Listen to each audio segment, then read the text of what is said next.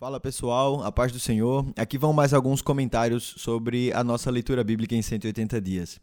Esses comentários eles vão desde o dia 51 até o dia 78. Do dia 51 até o dia 78, a gente passou pelos livros de Josué, Juízes, Ruth, 1 e 2 Samuel.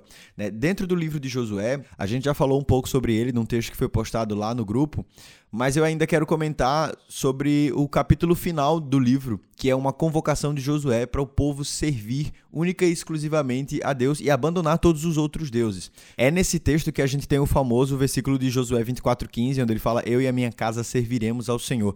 Justamente nesse contexto de convocação do povo para ser fiel à aliança do Senhor. E é justamente nessa ocasião que o povo responde com o versículo 16, dizendo: O povo respondeu: Jamais abandonaríamos o Senhor para servir outros deuses. Pois foi o Senhor nosso Deus que nos libertou e a nossos antepassados da escravidão na terra do Egito. E aí, logo depois, em Juízes capítulo 2, versículo 10, diz assim: Depois que aquela geração morreu e se reuniu a seus antepassados, surgiu uma nova geração que não conhecia o Senhor, nem tinha visto as grandes coisas que ele havia feito por Israel. Os israelitas fizeram o que era mal aos olhos do Senhor e serviram as imagens de Baal. E aqui a gente vê como Israel não se mantém fiel à aliança com o Senhor como eles falaram que iam se manter lá no final de Josué. Aqui a gente já vê Israel desobedecendo ao Senhor. E o grande ponto de, de, de choque entre o Senhor e a desobediência do povo era justamente o pecado da idolatria.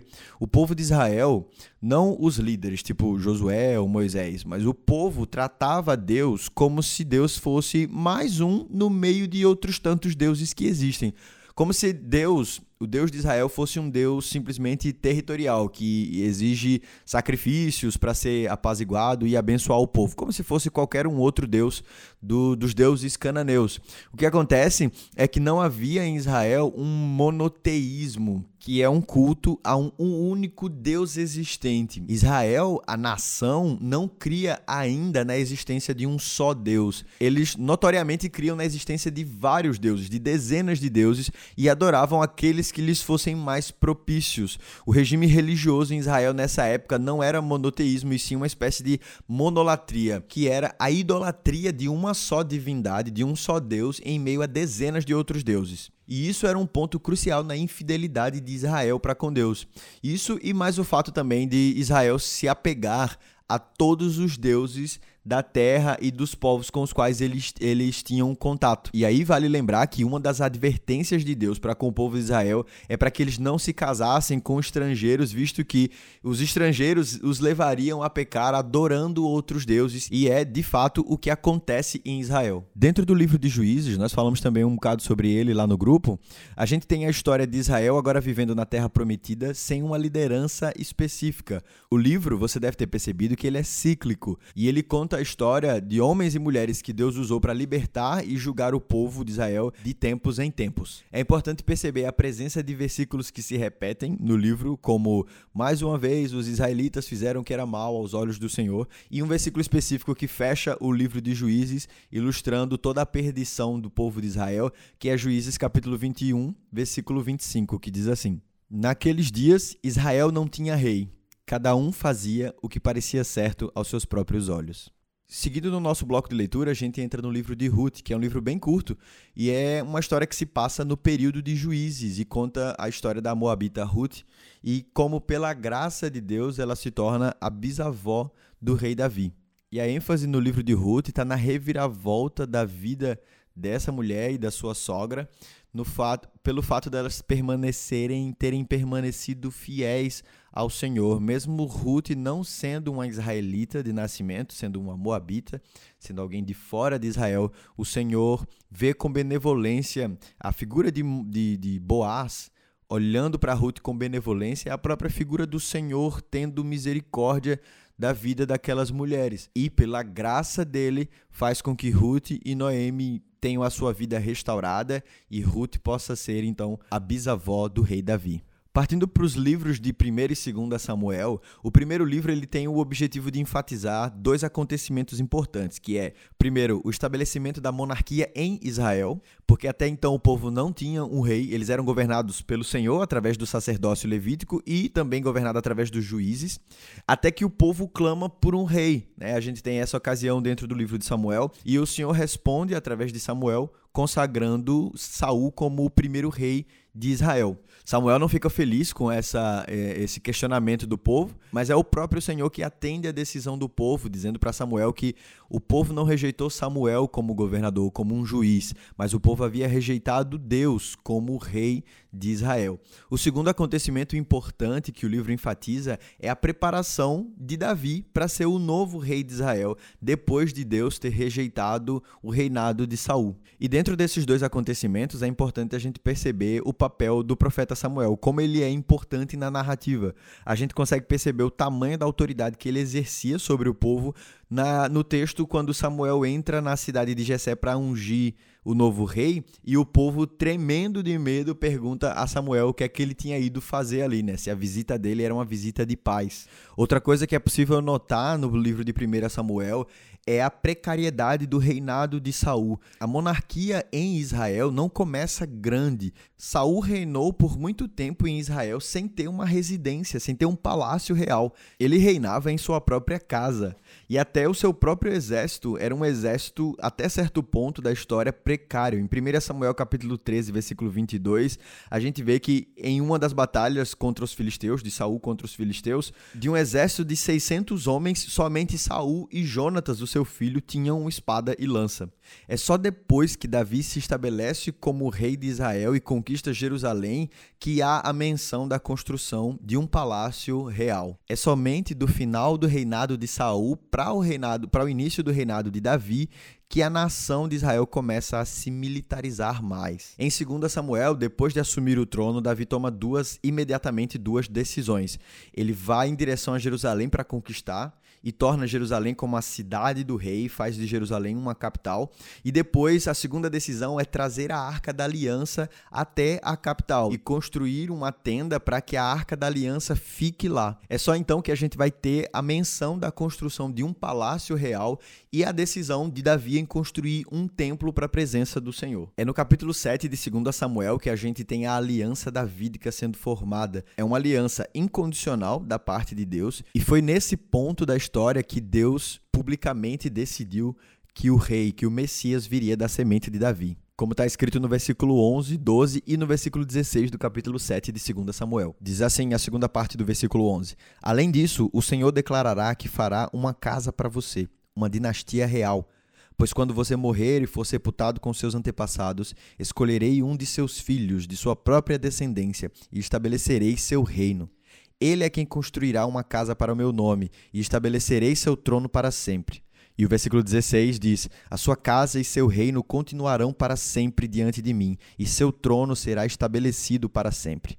Um outro acontecimento importante na história de Davi, em 2 Samuel, e um acontecimento bastante polêmico, é o abuso sexual que Davi comete contra Batseba, quando ele manda trazer ela ao palácio para que ela tenha relações com ele. Davi ele usa da sua posição e do seu poder como rei de Israel para ter relações sexuais com Batseba, o que faz dessa relação uma relação não consensual, porque ele usa do seu poder. E aqui, por mais que aparentemente não tenha havido uso de força física, há notoriamente um abuso de autoridade por parte do rei, visto que Batseba não tinha escolha de não se deitar com o rei. Ela não tinha a quem recorrer. O rei de Israel deveria ser o protetor da sua nação, e essa figura do protetor da nação é quem está abusando de Batseba. Ela não tinha a quem recorrer e provavelmente ela morreria se negasse o ato. A prova disso é que só Davi é repreendido pelo profeta Natan. Batseba não leva culpa nenhuma nesse, nesse caso, visto que ela tinha sido abusada. E esse é um ponto terrível na história de Davi. Aqui nós podemos ver que depois esse pecado vai ter consequências enormes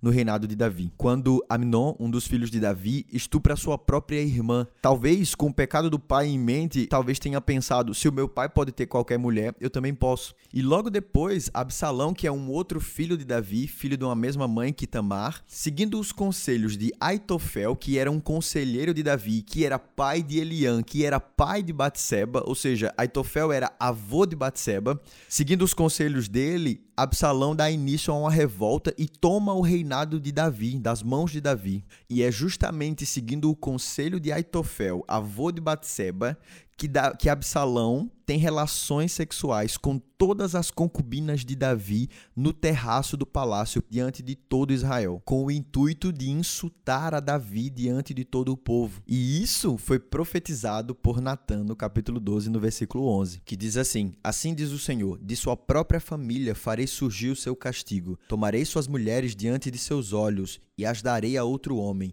ele se deitará com elas à vista de todos. O que você fez em segredo, eu farei acontecer abertamente diante de todo Israel. E isso nos mostra duas coisas: como a história do povo de Deus é feita de homens pecadores como Davi, e que todo homem é falho, que todo homem é pecador e que não existem super-heróis na Bíblia.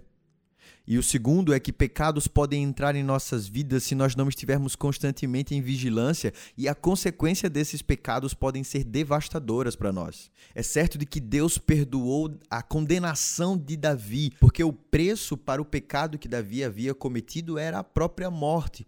Mas Deus responde através do profeta Natan, no versículo 13 do capítulo 12.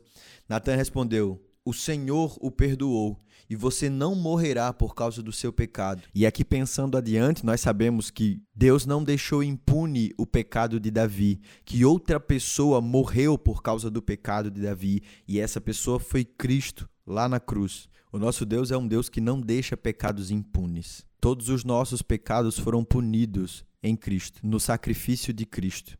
Seguindo a história, depois da revolta de Absalão, Davi retorna ao poder e o livro de 2 Samuel termina com Davi comprando um campo para construir um altar ao Senhor na eira de um homem chamado Araúna.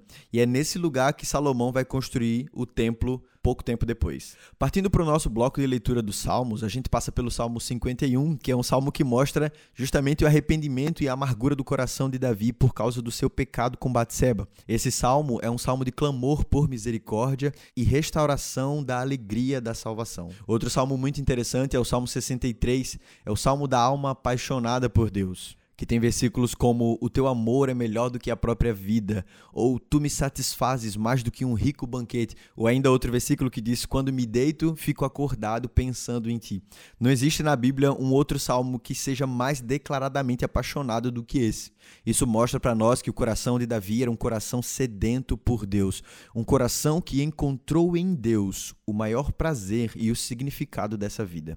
No nosso bloco de leitura dos evangelhos, nós saímos de Lucas capítulo 5 e fomos até João capítulo 7. Nós podemos notar que há uma diferença muito grande na, nas ênfases desses dois evangelhos. Enquanto Lucas ele é completamente minucioso, ele está preocupado aos detalhes da narrativa, João é bastante incisivo quando ele relata Jesus e os seus atos. Na intenção, a intenção de João era mostrar que Jesus é o Filho de Deus e que ele realmente se fez carne e osso e habitou entre nós. Um ponto importante do Evangelho de Lucas é o capítulo 15, quando a gente tem as três parábolas dos objetos perdidos. A primeira é a ovelha perdida, a segunda é a moeda perdida e o terceiro é o filho perdido. E que apesar de perdidos, a ênfase dessas parábolas não está na perda, mas sim na alegria do reencontro, na alegria do retorno, de encontrar algo que antes estava perdido. Dá pra gente observar que Lucas ele é muito mais detalhista no relato da crucificação. Ele é o único que relata a história dos dois ladrões que foram crucificados juntamente com o Senhor e também dos discípulos no caminho de Emaús. No Evangelho de João, que é o mais diferente de todos os evangelhos, provavelmente um dos últimos a ser escrito, a gente pode perceber uma ênfase mais divina no livro.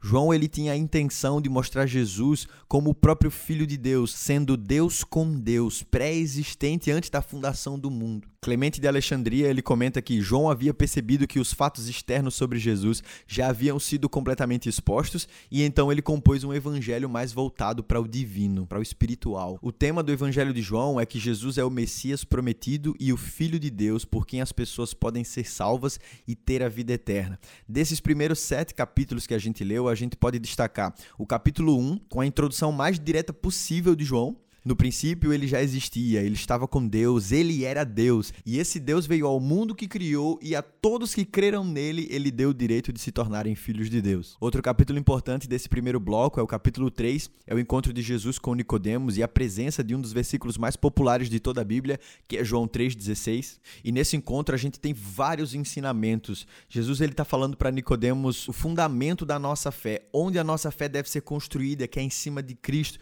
que não dá para aproveitar as coisas velhas, as coisas antigas, que nós temos que caminhar com Cristo a partir de Cristo. Ele não pode ser um adendo, ele não pode ser algo a mais nas nossas vidas, ele tem que ser o centro, tem que ser o principal. E o próprio Nicodemos reconhece a autoridade de Jesus quando ele chega para esse encontro. Ele fala: Nós sabemos que o Senhor é, é enviado de Deus, mas Jesus fala para Nicodemos: não basta saber, não basta é, é, ver os milagres que eu faço, é preciso nascer de novo. E outro capítulo importante desse bloco de leitura é o capítulo 4, o capítulo a seguir, que é o encontro de Jesus com a samaritana no poço. E aqui é a única vez em que Jesus abertamente diz a uma mulher: Eu sou o Cristo. Nesse capítulo, Jesus ele está disposto a transformar aquela mulher em uma adoradora em espírito e em verdade.